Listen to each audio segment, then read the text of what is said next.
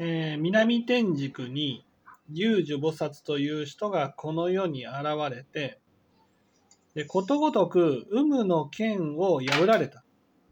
で、この有無の剣って何かってね、有無の剣っていうのは、有の剣っていうのは死んだらあるっていう、死後はあるっていう考え方です。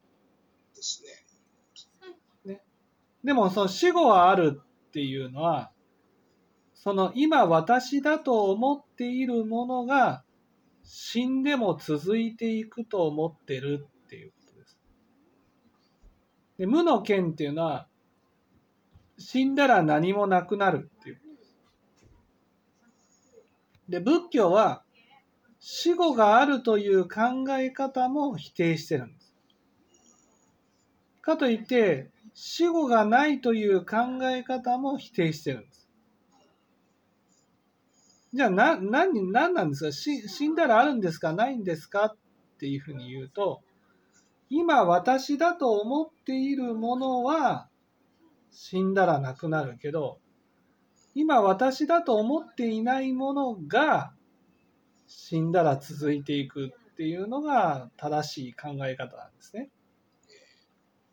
でこれをその4人の妻ではですねえー4番目の妻として説かれてるんです。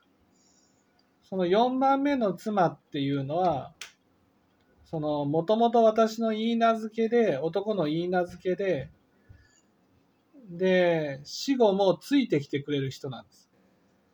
でも、仕込めのように醜いもので、もうみみ一緒についてきてほしくないものなんです。それが死後に見える。なぜかと。それが自分だからなんです。